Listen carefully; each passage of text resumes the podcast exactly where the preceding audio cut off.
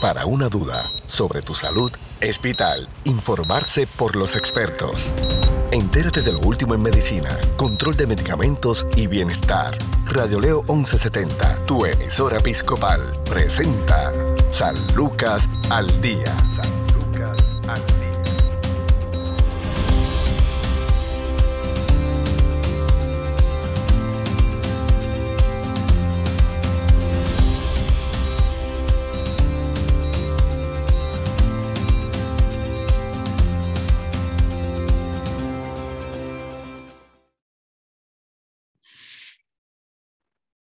Tal amigos? Les saluda la periodista Sandra Torres Guzmán y otra edición de San Lucas al Día, un programa del Sistema de Salud Episcopal. Hoy nos acompaña la supervisora de Trabajo Médico Social de Hospicio Home Care San Lucas, Narlín López, a quien le damos nuevamente la bienvenida. Saludos, Narlín. Saludos Sandra y saludos a los radio escucha en este hermoso día que Dios nos ha regalado. Bien contento de estar nuevamente contigo en este espacio de información a todo nuestro ciudadano. Igualmente, Nadlin, hoy nos traes otro tema también bien importante y pertinente para que las personas que nos están escuchando no se pierdan de principio a fin esta información que nos trae sobre lo que es la depresión en el adulto mayor. Eh, muchas veces podemos pensar que pues los viejitos tal vez lo que tienen es nostalgia. Eh, otros, ¿verdad? Eh, no se dan cuenta de las reacciones y del estado emocional del adulto mayor aún viviendo bajo el mismo techo. Vamos a hablar primero sobre lo que es la depresión y esto que envuelve eh, lo que estamos viviendo como país, lo que estamos pasando también a nivel mundial con la pandemia eh, y todas estas situaciones, la ola de violencia y todo lo que estamos eh, experimentando en estos últimos años. Claro, Sandra. Mira, bien importante poder informarle a, a todos nuestros radioescuchas que sin duda alguna eh, durante este tiempo nuestros adultos mayores han experimentado muchas alteraciones en los cambios eh, psicológicos, en los cambios sociales, en los cambios físicos y que de alguna u otra manera están influenciados en el área de salud mental.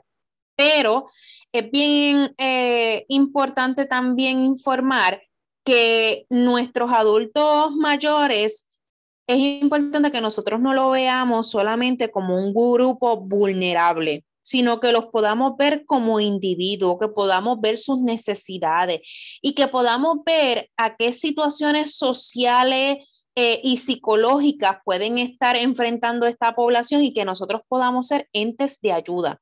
En el programa pasado estábamos hablando sobre los efectos que estaba provocando eh, la pandemia en nuestros adultos mayores. Y nosotros habíamos mencionado diferentes que alteraban la situación física, emocional, económica de nuestros adultos mayores. Habíamos hablado también el impacto a nivel económico y lo que vulnerabilizaba aún más a nuestros adultos mayores y dejamos por último, el tocar lo que era el impacto en la salud mental. Si vemos la literatura y los diferentes reportes en el periódico que nos indican que la salud mental fue uno de los aspectos más trastocados en, nuestro, en nuestra población en general, tanto en niños, en mujeres, en adultos mayores, donde presentaron situaciones psicológicas de gran impacto y que hubo una, una repercusión en su salud. Y las estadísticas también nos estaban presentando que la salud mental había deteriorado y en estadísticas también se estaba presentando como el porciento de personas diagnosticadas previo a la pandemia eh, era un número bastante reducido versus el que estamos presentando ahora eh, en diferentes poblaciones donde las situaciones sociales que se han enfrentado por la pandemia han provocado que tanto niños, jóvenes, adultos mayores eh, y otros grupos de población presenten situaciones que va a afectar la salud mental de nuestra población. Así que antes de entrar en el grosor del tema, pues quería traer Eso, esos señalamientos y queremos educar a nuestra población sobre lo que es la depresión en el adulto mayor. Vamos a tocar diferentes aspectos que tienen que ver con, con adaptar estas recomendaciones de cómo trabajarlo ahora en tiempos de pandemia, pero vamos a analizar a modo grosor, ¿verdad? Lo que es la depresión en el adulto mayor. Y es importante mencionar que la depresión constituye un padecimiento de alta, de alta eh, prevalencia en la población adulto mayor, que triste y lamentablemente, Sandra, no se diagnostica eh, con regularidad. Y yo te voy a explicar por qué es que no se diagnostica con regularidad y no es reconocido, ocasionando importantes repercusiones en las diferentes áreas biológicas y funcionales de nuestros adultos mayores y en el área social también. ¿Por qué no se diagnostica con tanta regularidad? Porque tendemos a visualizar los problemas o los síntomas que se pueden estar presentando en una depresión adulto mayor, tendemos a verlo como algo normal o como un proceso normal del envejecimiento y como parte del comportamiento normal del adulto mayor. A nivel mundial, la prevalencia de la depresión en los adultos mayores es mucho menor cuando vamos a estadísticas que la de los niños o jóvenes. Pero esto ocurre porque a nivel cultural hemos creado este estigma y hemos creado esta mentalidad de que es normal que el adulto mayor se sienta triste, que es normal que el adulto mayor eh, quiera quedarse en casa y no quiera socializar, que no quiera compartir con la familia. Ay, él no quiere compartir porque ya está viejo. Déjalo ahí en casa si ya él no puede caminar, eso no es nada. Ya ella está acostumbrada a la soledad, a pensamientos de que, ay, yo me quiero morir, desearía morirme porque yo estoy pasando todo esto, pues muchos de los cuidadores o la población en general tiende a generalizar esas conductas y a verlas como algo normal y como parte normal del comportamiento del adulto mayor, lo que complica la situación porque entonces los adultos mayores también han creado ese estigma y ese mito de que, ay, esto es parte de, de, mi envejecimiento, es que yo me siento así porque ya yo estoy vieja, lo que provoca que ellos muchas veces no lo, no lo puedan identificar y no recurran a los médicos y no recurran a buscar ayuda a tiempo y no busquen redes de apoyo para poder trabajar esta situación.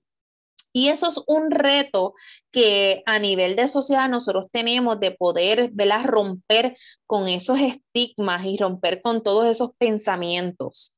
Así que dicho todo, toda esta información, ¿verdad? Como parte introductoria de la entrevista, quiero también señalarle para que puedan ver cuál es la definición de lo que es la depresión. La depresión se define como el trastorno del estado de ánimo generalmente en áreas de melancolía con mayor duración en semanas o muchas veces en meses que presentamos estos síntomas. ¿Y a qué yo me refiero para que lo podamos entender en arroz y habichuela?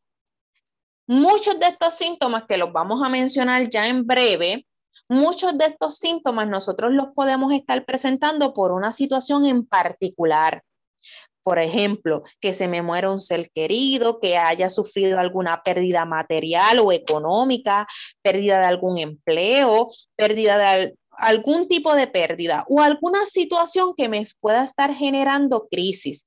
Es normal de que nos podamos sentir, ¿verdad? Eh, triste o melancólico o que tengamos sentimientos de culpa o que se nos pueda afectar el sueño, el apetito, etcétera. Pero cuando estos síntomas ocurren consecutivamente y ya vemos que nos está afectando en otras áreas de nuestro, de nuestro entorno, de nuestro ambiente y que las vemos que son consecutivas, que ya luego de una semana continúo presentándola la segunda, la tercera, ya llevo un mes, dos meses, tres meses sintiéndome así, ahí es donde salimos de que esto no es normal, de que estos sentimientos que yo estoy presentando no es normal en el proceso por el cual me encuentro pasando, ¿verdad? Eh, o enfrentando.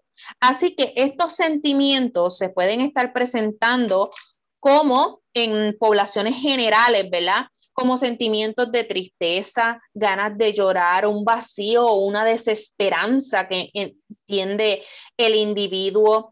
Eh, o puedo también estar presentando enojo o irritabilidad por las situaciones que no hay que, cuando las personas dicen no hay quien me beba el caldo o no se le puede decir nada porque prende de medio maniguetazo o frustraciones continuas, yo no puedo, no puedo lograr esto, yo no soy capaz de superar esto, esto va a acabar con mi vida.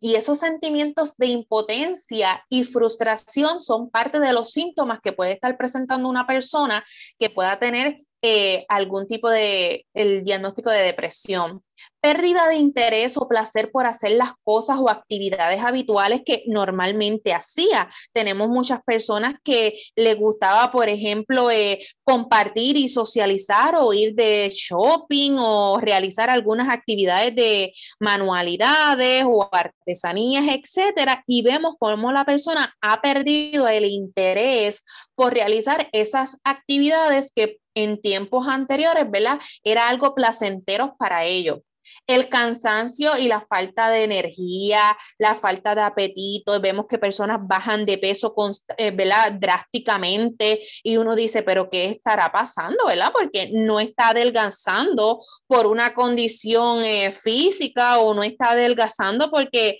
entró en un régimen de dieta establecido por recomendación de un médico, está adelgazando porque su alimentación no es la más adecuada sentimientos de, inutilidad o culpabilidad, dificultad para conciliar el sueño y concentrarse. Así que muchos de estos síntomas, ¿verdad? Son generalizados y son estándares tanto para niños, adultos, adolescentes y, eh, y envejecientes. Pero yo les voy a estar mencionando unos síntomas en particular que son los que generalmente asociamos o tendemos a normalizar como parte del comportamiento de un adulto mayor.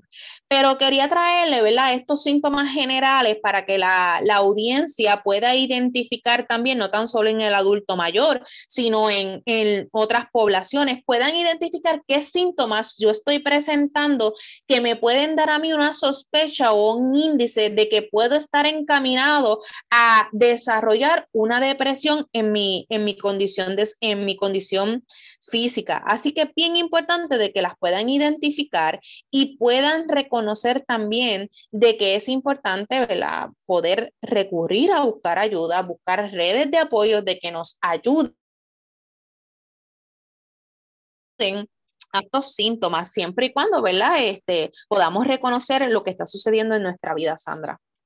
Ciertamente, hay muchísimos factores, como mencionas, la, la situación es más compleja de lo que eh, estás explicando. Te pregunto, eh, en el caso también de los adultos mayores, hay una serie de condiciones de salud que eh, los llevan también a tener em, más episodios de lo que es depresión. Hay medicamentos que, que también pues los mantienen así eh, de un estado de ánimo bajo. ¿Cómo se puede depurar y cómo se puede trabajar más adelante, verdad?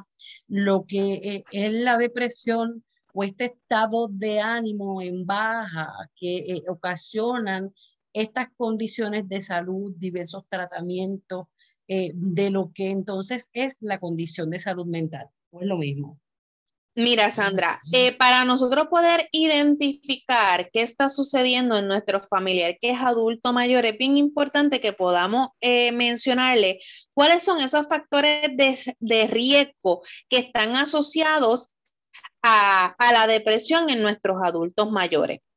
Es importante señalar que hay unos elementos a nivel fisiológicos y otros elementos a nivel patológico.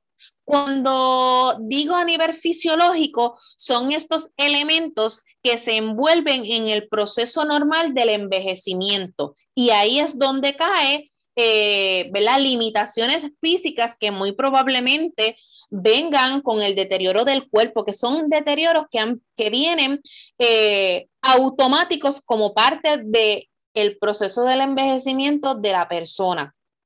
Cuando hablamos de elementos patológicos, hablamos ya de elementos relacionados a una condición física ya diagnosticada.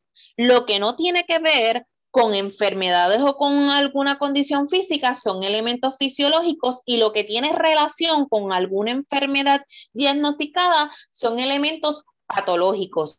Por dar un, ejemplo, cuando hablamos de cambios fisiológicos, por ejemplo, son cambios eh, que le vienen a una persona, por ejemplo, en el área auditiva o en el área visual o sensibilidad en los sabores o en los olores, son cambios que vienen asociados ya a ese envejecimiento de la persona y los cambios patológicos cuando hablamos de enfermedades, por ejemplo, enfermedades cardiovasculares, enfermedades de Parkinson, enfermedades que limitan a ese adulto mayor a realizar algún tipo de actividades, pueden ser enfermedades que tengan algún nivel de repercusión en estos síntomas. Por eso es que les mencioné al inicio que es bien importante yo identificar cuándo y por qué yo me estoy sintiendo así.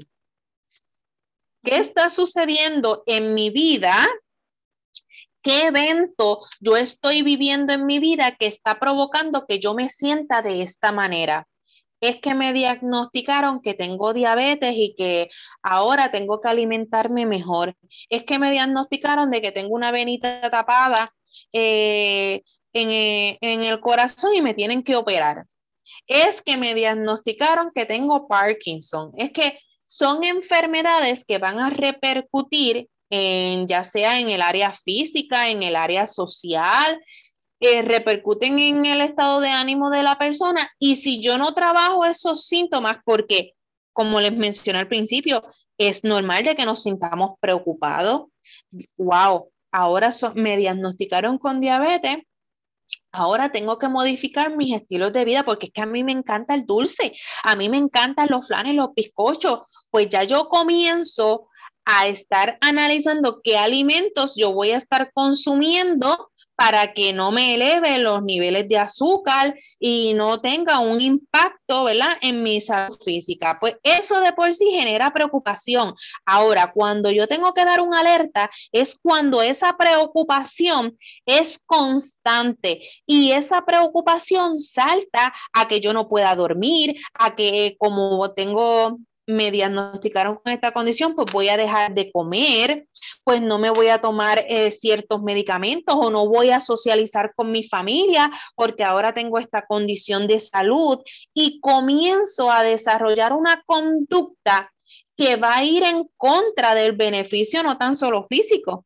sino emocional y social también, porque tendemos a tragiversar la información y a tragiversar los, las recomendaciones que probablemente el médico me da y lo que puede estar desarrollando es que yo pueda estar esos síntomas, lo que se pudo haber trabajado en una o dos semanas, a lo que yo me adapto al nuevo diagnóstico, a lo que yo me adapto a mi nueva realidad, no lo he trabajado correctamente y me pasa de una a dos semanas a un mes, a dos meses, a tres meses, a cuatro meses. Y esos síntomas se pueden agravar y es lo que puede entonces estar generando lo que le llamamos hoy día el diagnóstico de depresión. ¿Cómo nosotros podemos aliviar es un sufrimiento.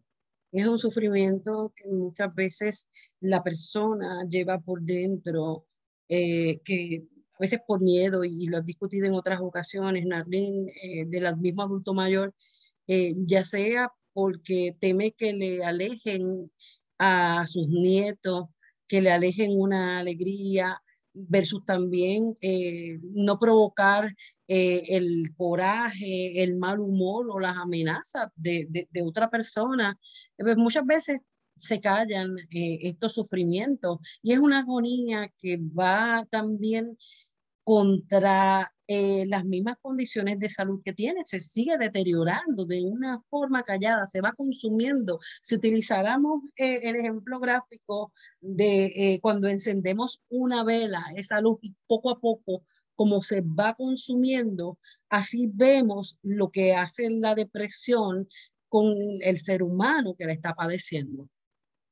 Mira, Sandra, tocaste un área muy importante y que cuando lo analizamos a nivel macro también forma parte de los factores que pueden estar provocando que ese adulto mayor pueda estar generando una depresión. Eh, y tocaste los, los aspectos sociales. Cuando hablamos de la familia, el miedo que pueden estar sintiendo, no podemos perder de perspectiva, ¿verdad? Que la pobre red familiar o, eh, o, el aislamiento social es uno de los temores más grandes que viven nuestros adultos mayores. ¿Por qué?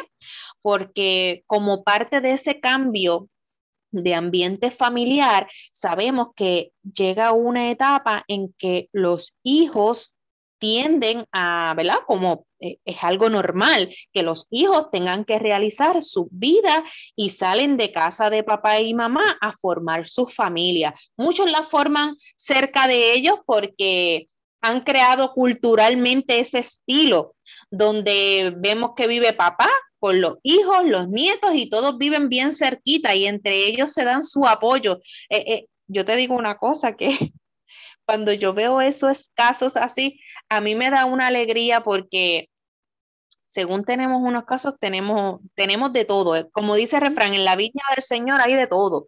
Pues tenemos estos casitos donde todos viven unidos, viven muy bien, claro está, cada uno con sus responsabilidades y cada uno con, con sus diferentes situaciones, pero vemos cómo esas familias se mantienen de una u otra forma unidas. Pero tenemos también los casitos donde los hijos han tomado decisiones por diferentes situaciones a salir fuera de ese núcleo familiar o de ese ambiente a formar sus familias. Y ese abandono que le llamamos entre comillas, ¿verdad? Ese, esa separación, no abandono, discúlpeme, esa separación de familia, pues trastoca el estado de ánimo de nuestros adultos mayores. Y muchos de ellos, ahí es donde viene, ¿verdad? El aislamiento social, el que me siento triste, el que ya mis hijos no vienen a, verme y eso me causa, ¿verdad? Tristeza, eso me causa angustia.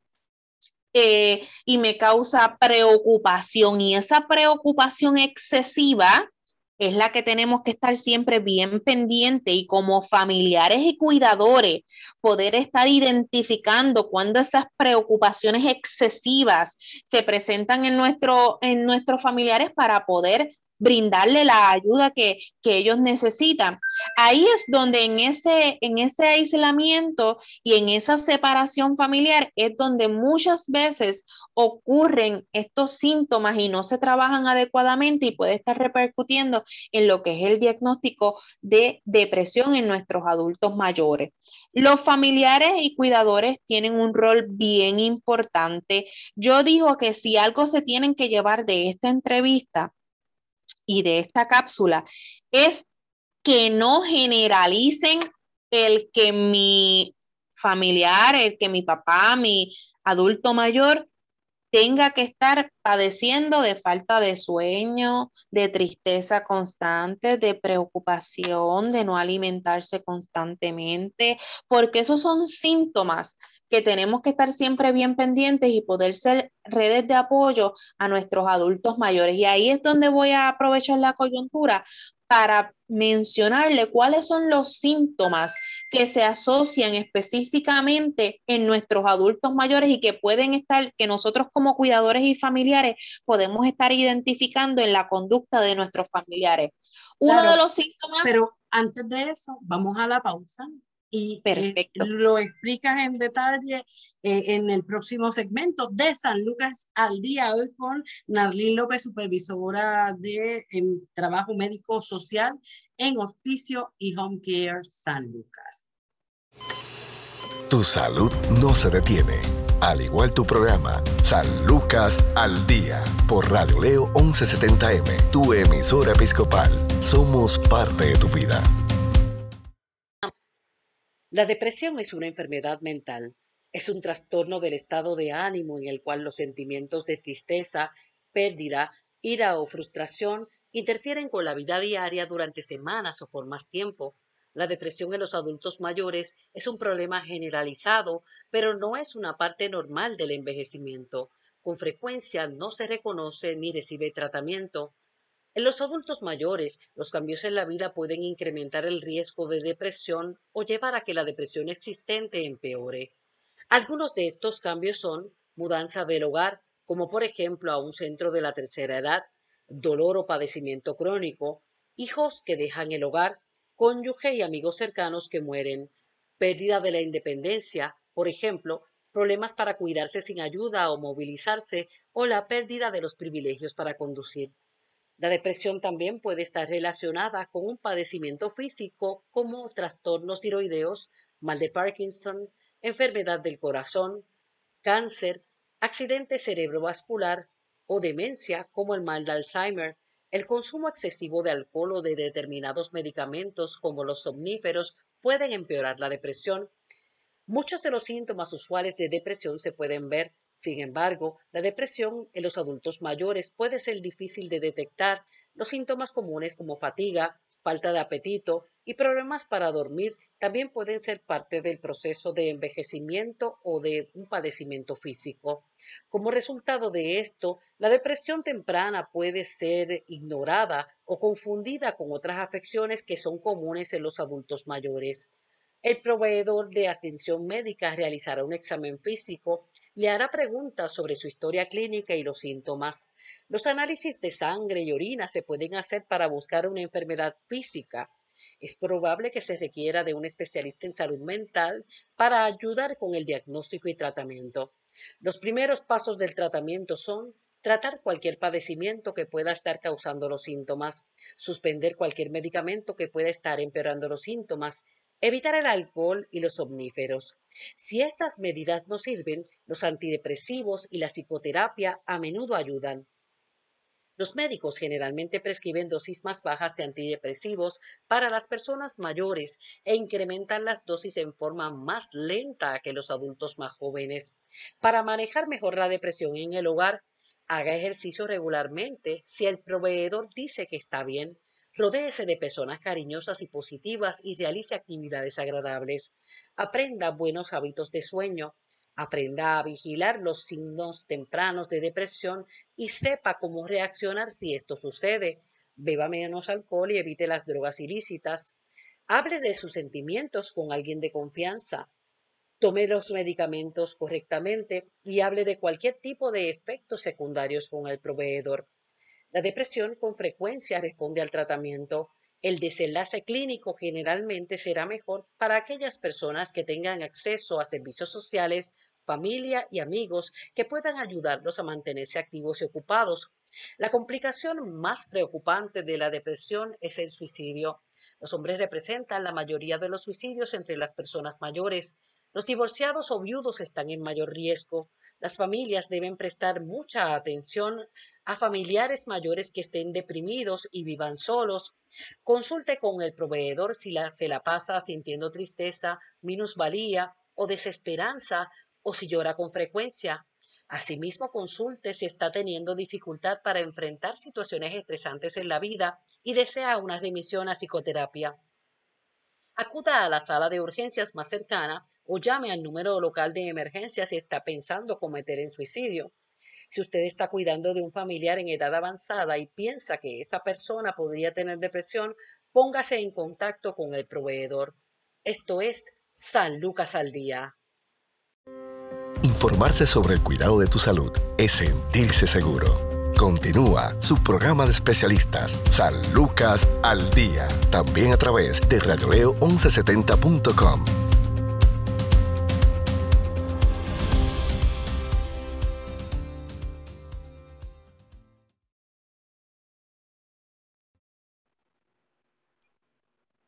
Continuamos en San Lucas al día, un programa del Sistema de Salud Episcopal. Hoy nos acompaña, como prácticamente todos los jueves, Nadine López, supervisora de Trabajo Médico Social de Oficio y Home Care San Lucas, quien nos está hablando sobre la depresión en el adulto mayor y eh, ahora nos va a detallar cuáles son esas señales, cuáles son esos síntomas a los que debemos estar atentos.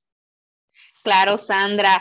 Eh, como les mencioné, ¿verdad? Es bien importante de que nosotros no normalicemos la depresión como parte normal del envejecimiento de nuestros adultos mayores y que no la debemos de tomar como algo pasajero, como algo eh, normal en la vida de nuestros seres queridos. Lamentablemente, la depresión no es diagnosticada a menudo ni se trata con frecuencia en nuestros adultos mayores, quienes pueden sentir eh, eh, resentir y quienes muchas veces, como mencionábamos, no buscan esa ayuda porque ellos también eh, generalizan estos síntomas. Así que dentro de los síntomas que pueden presentar nuestros adultos mayores, es problemas en la memoria o cambios en la personalidad. Vemos como constantemente, ¿verdad? A nuestro familiar en ocasiones pierde esa, esa memoria o presenta unos cambios significativos en su personalidad. Dolores físicos que no estén asociados a una condición en específico, por ejemplo, neuropatía o artritis, que no estén asociados a esos diagnósticos en particular la fatiga, la pérdida de apetito, problemas con conciliar el sueño o pérdida de interés en realizar actividades del diario vivir o actividades que en algún momento le llamaban la atención.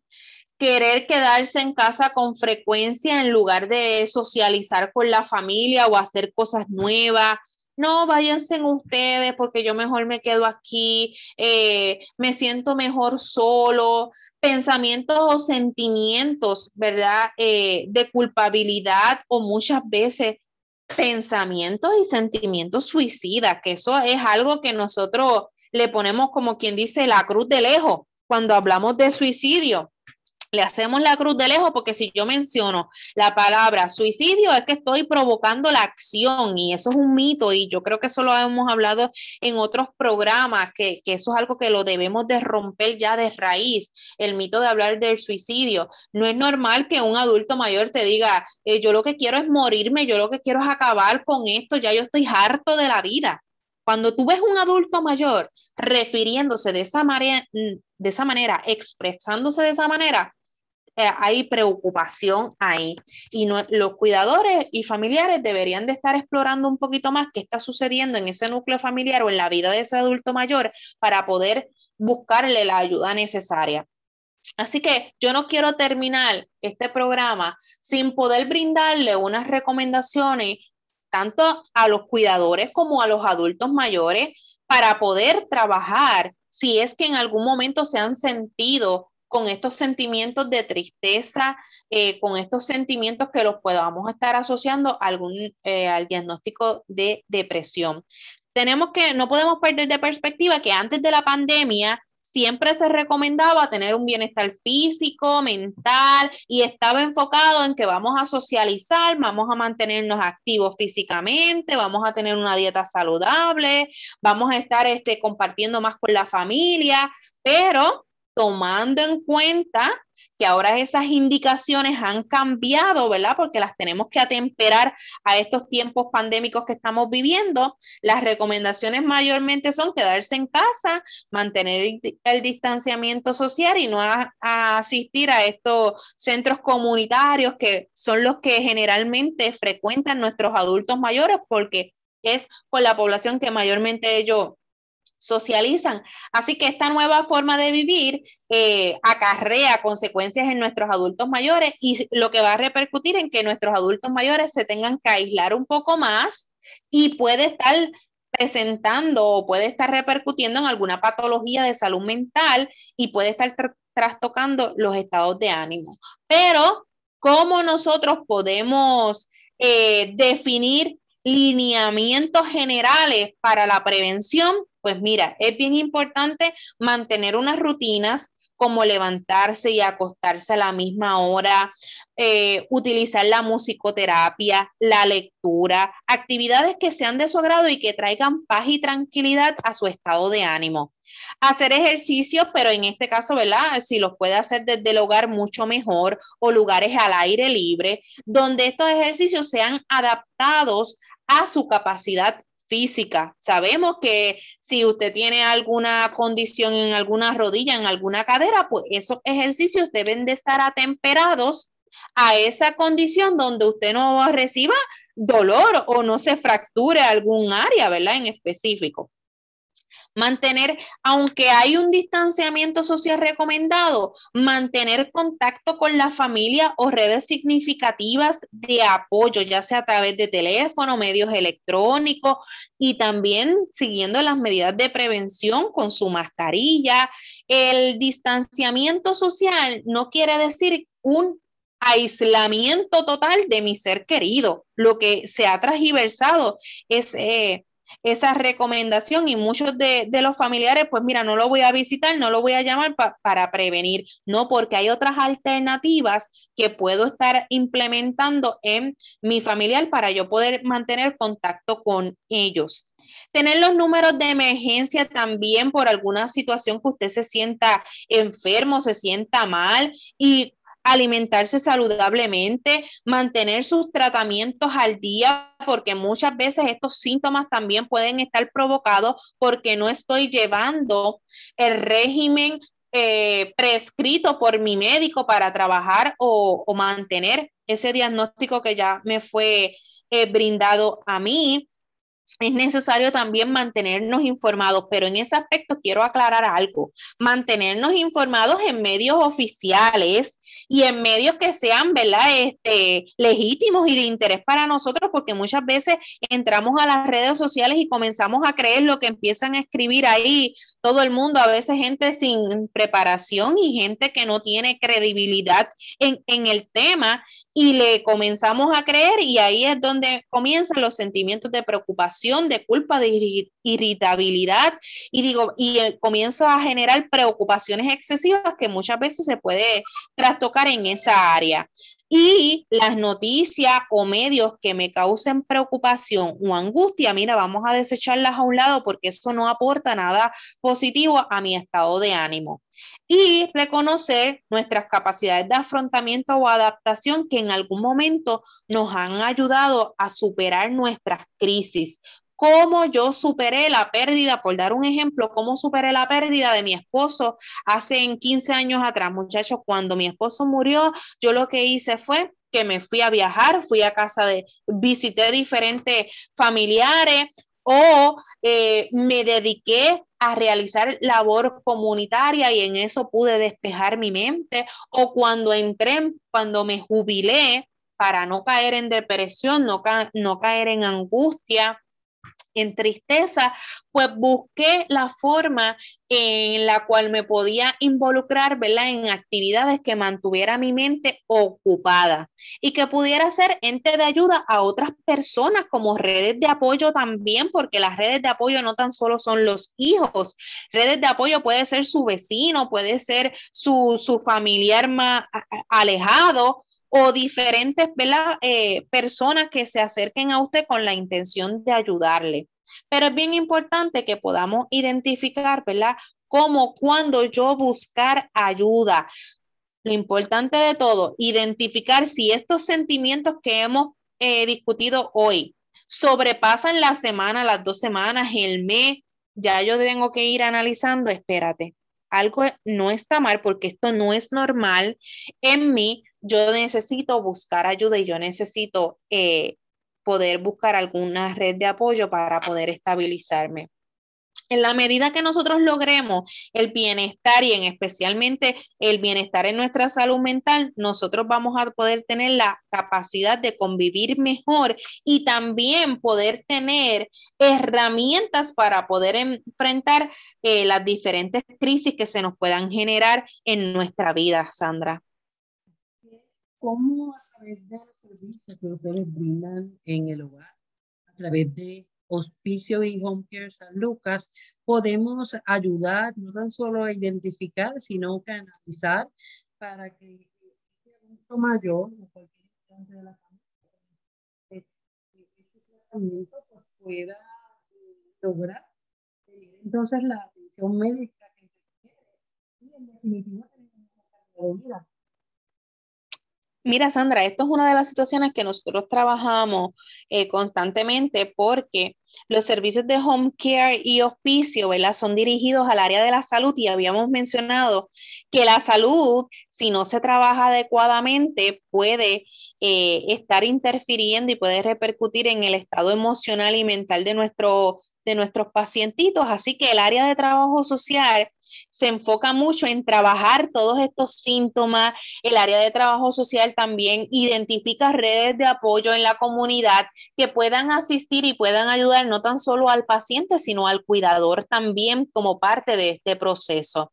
Así que Hospicio Home Care San Lucas tiene una misión no tan solo de brindar salud en la comodidad del hogar, sino también llevar bienestar, tanto social como espiritual, a las casas de nuestros participantes. Y también importante mencionarle a todos los radioescuchas que como parte de nuestro sistema de salud y, y, que hemos estado modificando y adaptando todos nuestros servicios eh, en el sistema, también contamos con un área de salud conductual que ya en múltiples ocasiones la doctora Enid López directora ejecutiva de este programa, ha, orientado a los radioescuchas sobre los servicios.